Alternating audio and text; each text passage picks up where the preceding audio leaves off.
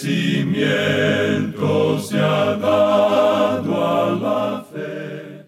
A través de la Biblia, un análisis de la Biblia libro por libro que le ayudará a crecer espiritualmente. Estos estudios fueron diseñados por el doctor J. Vernon McGee. Acompáñenos en este fascinante recorrido a través de la Biblia. La palabra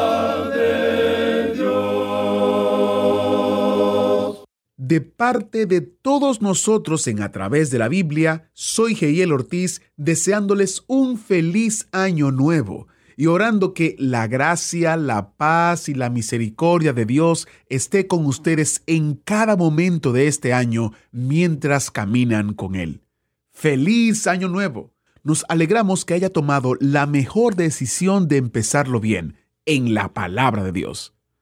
Pensando en el nuevo año y el hecho de que es muy común esperar el año con propósitos buenos tales como ahorrar dinero, estar en el peso correcto, hacer ejercicios, eh, estudiar algo nuevo, en fin, la lista puede continuar. Y con el deseo de ayudarle con el propósito de dedicarse más al estudio de la Biblia, este mes destacamos un recurso gratuito titulado Cómo entender la Biblia guías para el entendimiento de las escrituras. Este es un importante recurso que ponemos a su disposición que le ayudará a entender y a desarrollar un hábito de lectura y a la vez usted puede aprender a cómo estudiar las escrituras. Le invito a que visite nuestro sitio web donde usted podrá descargar este recurso de manera gratuita. El sitio web es a través de la biblia.org barra destacado a través de la biblia.org barra destacado. Así que vaya y descarga este recurso que está disponible para usted. También este año 2023 es un año especial para nosotros, pues celebramos el 50 aniversario de A través de la Biblia en español. Fue el 2 de julio del año 1973 que se transmitió por primera vez desde el transmisor de RTM o Radio Transmundial en la isla de Bonaire en la voz de nuestro querido maestro Samuel Montoya. Durante este año estaremos compartiendo mucha historia acerca del ministerio y tenemos algunos planes especiales que compartiremos a medida que se acerque la fecha especial. Todo lo que haremos lo haremos con el propósito de alabar a Dios por su fidelidad durante estos 50 años. Si todavía usted no recibe nuestros boletines, ya sea por correo electrónico o por correo postal en los Estados Unidos, visite a través de la biblia.org barra notas para suscribirse. Si no nos sigue en las redes sociales, búsquenos. Estamos en Facebook, Instagram y Twitter. Los boletines y los medios sociales son buenas maneras de unirse a nosotros en nuestra celebración de los 50 años. Así que, por favor, forme parte de nosotros. Queremos estar en contacto con usted. Mientras continuamos hoy nuestro estudio en el libro de Proverbios, el rey Salomón nos proporciona una aguda visión del corazón de Dios, en su rectitud, justicia, gracia y misericordia. Escucharemos más sobre esto en un minuto. Pero primero, si usted es un nuevo oyente, quiero tomarme un minuto para saludarle. Estamos muy contentos de que usted forme parte de nuestra familia de oyentes que abarca más de 160 países y habla más de 120 idiomas en todo el mundo. Estamos en un recorrido de cinco años por toda la Biblia, alternando entre el Antiguo y el Nuevo Testamento, enseñando de cada libro cada capítulo. El Dr. Magui estratégicamente diseñó el estudio así porque alternando entre los testamentos conseguimos una mirada integrada de quién es Dios y cuánto Él nos ha amado desde el principio. Hoy estamos en el libro de Proverbios del Antiguo Testamento, pero realmente no importa dónde usted empiece, solo súbase a bordo y en cinco años usted podrá recorrer toda la Biblia. ¿Qué les parece? Bueno, iniciamos este tiempo en oración. Padre Celestial, te damos gracias porque estamos iniciando un nuevo año de estudio en tu palabra. Te pedimos que tú nos dirijas a medida que continuamos en este recorrido. bendiciendo la vida de aquellos que están con nosotros por primera vez y bendiciendo la vida de aquellos que están con nosotros hace tiempo. Te pedimos, oh Señor, que tu palabra se haga real en nosotros, que podamos entenderla y comprenderla. En el nombre de Jesús oramos. Amén. Ahora iniciamos nuestro recorrido bíblico de hoy con las enseñanzas del Dr. Magui en la voz de nuestro hermano Samuel Montoya. En este día, amigo oyente, continuamos nuestro viaje por el libro de Proverbios y volvemos al capítulo 29. Y vamos a leer en primer lugar el versículo 5. Y aquí dice, El hombre que lisonjea a su prójimo, red tiende delante de sus pasos. Creemos que hay ocasiones cuando la alabanza y el aplauso a un hombre que está haciendo una buena tarea es algo que corresponde. Debemos reconocer el mérito, por supuesto, y esto es algo propio. Seguro que hay ocasiones cuando es bueno ponerse de pie y elogiar a una persona. Pero cuando se usa la lisonja, es como el comer demasiada miel, como hemos leído antes en este libro de Proverbios. Hay algunas personas que en el momento en que uno comienza a hablar, ellos comienzan a lisonjearlo, y en realidad no le están comunicando a uno lo que tienen en su corazón. Hay algunas personas que quieren pedir favores y lo primero que hacen es decirle a uno lo bueno que uno es, lo bien que uno habla y todo eso. Mientras más lo lisonjean a uno, más grande es lo que ellos van a pedir. Podemos darnos cuenta entonces que el lisonjear así es algo peligroso, porque hay personas que pueden creer lo que se les dice, y es trágico cuando uno cree en eso de esa manera. Veamos ahora lo que dice el versículo 10 de este capítulo 29. Los hombres sanguinarios aborrecen al perfecto, mas los rectos buscan su contentamiento. Esto se refiere al hombre que está sediento de sangre, el hombre que tiene un deseo de muerte y de odio en su corazón. El Señor Jesucristo dijo que si usted odia a su hermano, usted es culpable de muerte. Caín fue culpable de muerte. Eso ya estaba en su corazón. Si usted quiere enterarse cuán pronto y cuán profundo puede caer el hombre, solo debemos recordar que Dios había creado a Adán y Eva perfectos. Y Adán y Eva cayeron, y lo único que ellos podían traer a este mundo era un pecador. Eso lo demostraron en sus hijos e hijas. Y Caín fue uno de ellos. Este joven nació con la muerte, el deseo de muerte en su corazón. Él odia a su hermano. ¿Qué cuadro pues el que tenemos aquí? Ahora el versículo 11 nos dice, El necio da rienda suelta a toda su ira, mas el sabio al fin la sosiega. Cuando uno habla con un necio, esta persona le dice a uno de todo. Pero el hombre sabio guarda ciertas cosas. Él es una persona cuidadosa de lo que va a decir. Ahora el versículo 12 dice, Si un gobernante atiende la palabra mentirosa, todos sus servidores serán impíos. Esa es la razón, y ya hemos tenido esto antes, por la cual un niño que roba a sus padres debe ser castigado, es decir, debe ser disciplinado por tomar algo que no le pertenece a él, aun cuando eso le pertenezca a sus propios padres. ¿Por qué? porque los hijos imitan cosas así, y eso es cierto de cualquier hombre que esté ocupando un alto cargo. Su conducta será reflejada en aquellos que están bajo su mando, y este es el cuadro que tenemos aquí. Veamos ahora lo que nos dice el versículo 17. Corrige a tu hijo y te dará descanso, y dará alegría a tu alma. Y eso sigue a lo que acabamos de decir. Luego el versículo 18 dice, Sin profecía el pueblo se desenfrena, mas el que guarda la ley es bienaventurado. Ya hemos visto esto con anterioridad, que se refiere a la comprensión, al entendimiento espiritual.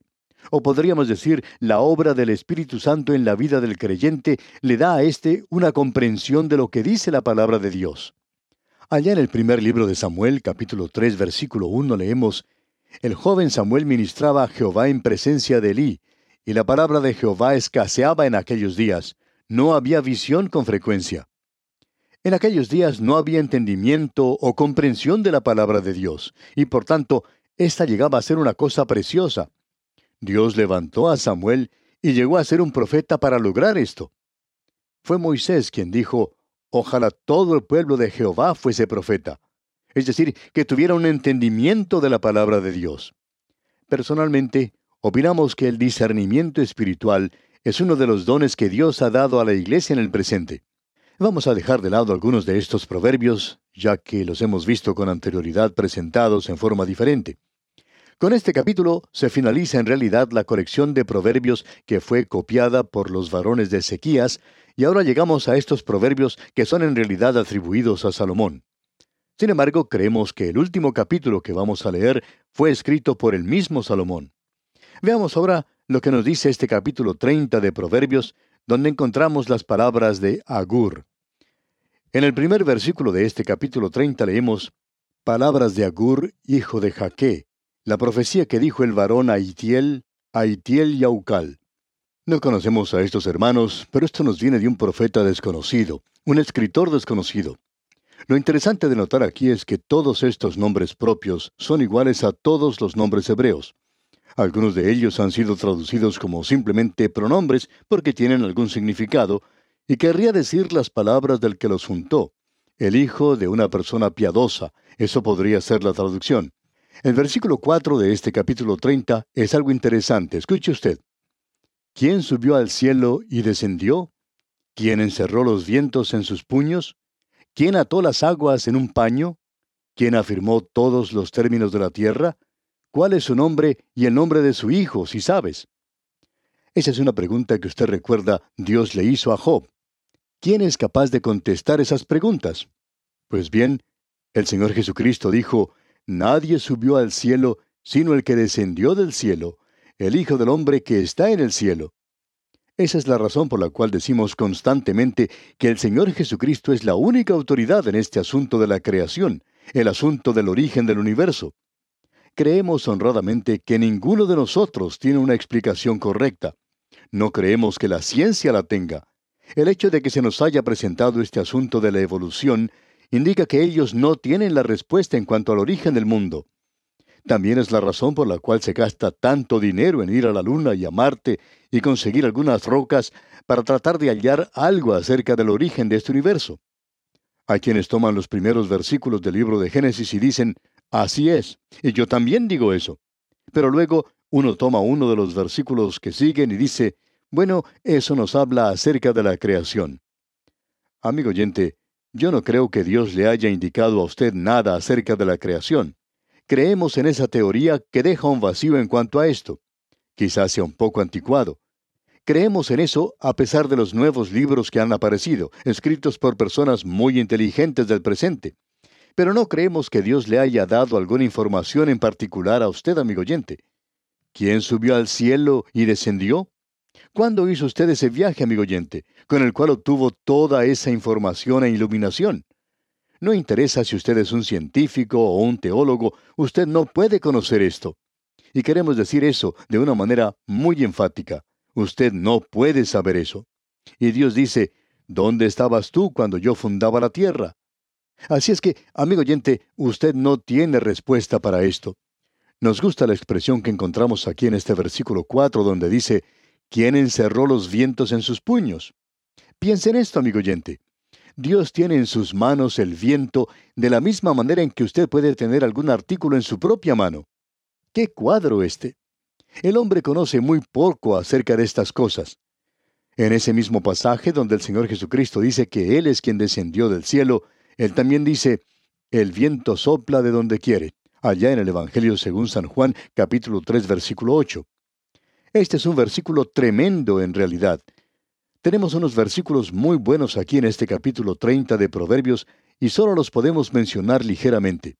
Por ejemplo, el versículo 5 dice en su primera parte, Toda palabra de Dios es limpia. Nadie le puede limpiar a usted de esa manera. Cada palabra de Dios es pura no es simplemente un 99% limpia o pura. Esto es mucho mejor que cualquier jabón de lavar. Y la segunda parte de este versículo 5 nos dice, Él es escudo a los que en Él esperan. ¿Qué seguridad y protección encontramos aquí? Luego leemos en el versículo 6 lo siguiente, No añadas a sus palabras para que no te reprenda y seas hallado mentiroso. Ahora Dios le puede llamar a usted mentiroso, amigo oyente, a usted, pero usted no trata de hacer eso con él. Luego tenemos en el versículo 7 y la primera parte del versículo 8 lo siguiente. Dos cosas te he demandado. No me las niegues antes que muera. Vanidad y palabra mentirosa, aparta de mí. Aquí se quiere decir que uno no quiere vivir entre aquellos que son vanos y lisonjeros y con aquellos que siempre están mintiendo. Es como estar viviendo en un nido de víboras, vivir con personas así en esa forma. Luego dice en la segunda parte del versículo 8, No me des pobreza ni riquezas, manténme del pan necesario. Quiero tener una buena dieta, quiero andar por el centro del camino y no quiero ser un extremista andando sobre la izquierda o la derecha. Luego en el versículo 12 leemos, Hay generación limpia en su propia opinión, si bien no se ha limpiado de su inmundicia. Hay muchas personas, aún miembros de la iglesia, amigo oyente, que pueden decir cosas así. Estas son personas que toman posición con los que están diciendo que son puros ante sus propios ojos. Esta gente no necesita un Salvador, ellos son tan religiosos. Y luego tenemos aquellos que ocupan altas posiciones en los negocios y se sienten de la misma manera. Y aún aquellos que están pasando por circunstancias difíciles piensan que están bien, que son limpios en su propia opinión. Sin embargo, amigo oyente, esta gente no ha sido limpiada. Ninguno de ellos es limpio. Solamente pueden ser lavados por la sangre de Cristo. Luego en la primera parte del versículo 15 tenemos una declaración maravillosa. Leamos. La sanguijuela tiene dos hijas que dicen, dame, dame. Cuando uno anda a caballo tiene dos riendas y las tiene que mantener firmes porque siempre una de ellas está diciendo, dame, dame, suéltame que quiero correr. Bueno, es mejor que usted mantenga firme la rienda porque si no, el caballo sale desbocado. Y eso es algo para la vida diaria, amigo oyente, el control propio, el mantenerse firme. Usted recuerda que David dijo que no seamos como el caballo o como el mulo, que necesita tener freno en su boca para poder controlarlo, para poder guiarlo. Uno puede poner estas cosas en las manos del Señor. Luego en la segunda parte del versículo 15 dice, Tres cosas hay que nunca se sacian. Aún la cuarta nunca dice, basta. Hay cuatro cosas que nunca están satisfechas, que nunca tienen lo suficiente. Leamos ahora el versículo 16 de este capítulo 30 de Proverbios. El Seol, la matriz estéril, la tierra que no se sacia de aguas, y el fuego que jamás dice, basta. Y la primera es la tumba. Usted y yo estamos viviendo en una procesión fúnebre. Todos nosotros nos encontramos en esta procesión. Comenzó allá afuera en el jardín del Edén con Abel y ha continuado a través de los siglos. Como dijimos en otra ocasión, este mundo en el cual vivimos es simplemente un gran cementerio, es decir, donde se sepulta la gente. La tumba nunca está satisfecha. Luego tenemos la matriz estéril. Hay tantas mujeres que por una razón u otra no pueden tener hijos, y ellas son, según nuestra opinión, aquellas que resultan ser madres maravillosas para niños que adoptan.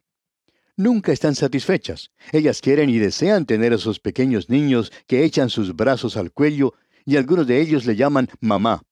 Y lo mismo ocurre con el padre. Luego se nos dice, la tierra que no se sacia de aguas. Nunca recibimos suficiente lluvia. Siempre hace falta más. En algunas partes y zonas de este mundo hay demasiado calor y no hay suficiente lluvia. Luego seguimos leyendo, y el fuego que jamás dice, basta. Estas son cuatro cosas que nunca están satisfechas. Luego, pasando al versículo 17, leemos, El ojo que escarnece a su padre y menosprecia la enseñanza de la madre, los cuervos de la cañada lo saquen y lo devoren los hijos del águila. Un juicio terrible se pronuncia contra aquellos que se vuelven contra su padre y su madre. Que Dios tenga misericordia del joven que en el día de hoy se ha vuelto contra su padre y su madre, especialmente si ellos son creyentes en Cristo. Creemos que estos deben dar un buen ejemplo. Luego el versículo 18 dice, Tres cosas me son ocultas, aún tampoco sé la cuarta. Y ya que el escritor no conocía lo que esto era, creemos que tampoco nosotros lo sabemos. Así es que vamos a seguir adelante. En el versículo 19, en la primera parte, dice, el rastro del águila en el aire. ¿Ha visto usted alguna vez a un águila volando? Bueno, su rastro no es posible visualizarlo. Otra cosa oculta, según este mismo versículo, es el rastro de la culebra sobre la peña. ¿Ha visto usted alguna culebra sobre la roca? Bueno, si acaso usted la ha visto, su rastro no se puede detectar. Y luego ignoramos también el rastro de la nave en medio del mar. Esto siempre ha sido un misterio para mí. Cuando uno observa esos grandes transatlánticos hechos de material tan pesado como el hierro, sorprende a uno que puedan flotar así, pero allí están. Y lo último que se nos dice en este versículo 19 es lo siguiente, y el rastro del hombre en la doncella. De seguro que usted ha notado a los jóvenes, aún en el día de hoy, cuando se habla tanto acerca del sexo. Cuando usted ve a algún jovencito de unos 14 o 15 años que se encuentra con una niña, ¿ha notado lo torpe que se porta? ¿Cuán embarazoso es eso para ellos? El escritor Agur dijo que estas eran cuatro cosas que él no comprendía, y aún hoy nosotros no las podemos comprender. Y vamos a tener que dejar esto aquí en el día de hoy, pero finalizaremos Dios mediante este libro en la próxima oportunidad y consideraremos algunas cosas maravillosas que se mencionan aquí en este capítulo. Vamos a visitar el zoológico y ver algunos de los animales que se encuentran allí. ¿Sabía usted que los animales tienen un mensaje para nosotros? Dios los creó a ellos para cumplir con sus muchos propósitos. Uno de ellos, el de dar un mensaje para nosotros.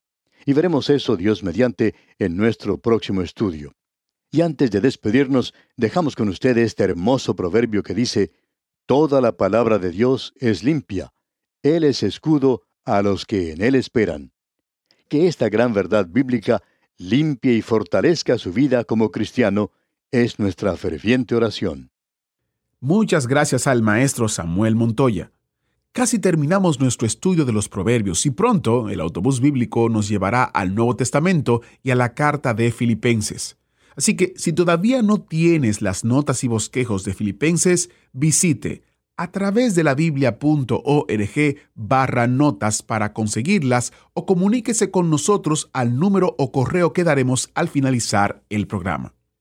Para explicar un poco acerca de qué son las notas y bosquejos, el doctor Magui, autor de este estudio, preparó un librito de notas y bosquejos de cada libro de la Biblia para ayudar a los oyentes a crecer en su fe. Estas notas y bosquejos incluyen información histórica acerca del el libro que estamos estudiando. También nos presenta el autor, comentarios y un bosquejo de los temas principales resultan muy útiles las notas y bosquejos a los miles de personas que usan para guiar su estudio de las Sagradas Escrituras junto con la audición regular del programa. Como siempre, este recurso es gratuito, como todos los recursos de a través de la Biblia que proporcionamos para su crecimiento espiritual. Están disponibles como descargas gratuitas en a través de la biblia.org y también usted puede suscribirse para recibirlos por correo electrónico en nuestro boletín mensual que mencionaba anteriormente, que incluye no solo las notas y bosquejos, sino también artículos de interés, noticias del ministerio y anuncios acerca de los recursos gratuitos que ofrecemos cada mes. La página otra vez es a través de la biblia.org barra notas a través de la biblia.org barra notas. Soy Geiel Ortiz, dándole las gracias por estar con nosotros en este programa a través de la Biblia e invitándole a que continúe con nosotros. Yo tengo un asiento especial para usted en el autobús bíblico. Hasta la próxima. Agradecemos que nos acompañara en el estudio de hoy. Le invitamos a que visite nuestro sitio en internet a través de la biblia.org. Ahí puede suscribirse para recibir las notas y bosquejos de lo que estamos estudiando y noticias del ministerio. También encontrará la variedad de libros y materiales gratuitos que tenemos para usted. El sitio es a través de la biblia.org. Todo lo que hacemos es posible gracias al Señor y a personas como usted que se unen a nosotros en la obra de llevar la palabra entera al mundo entero. A través de la Biblia es una producción de Radio Transmundial.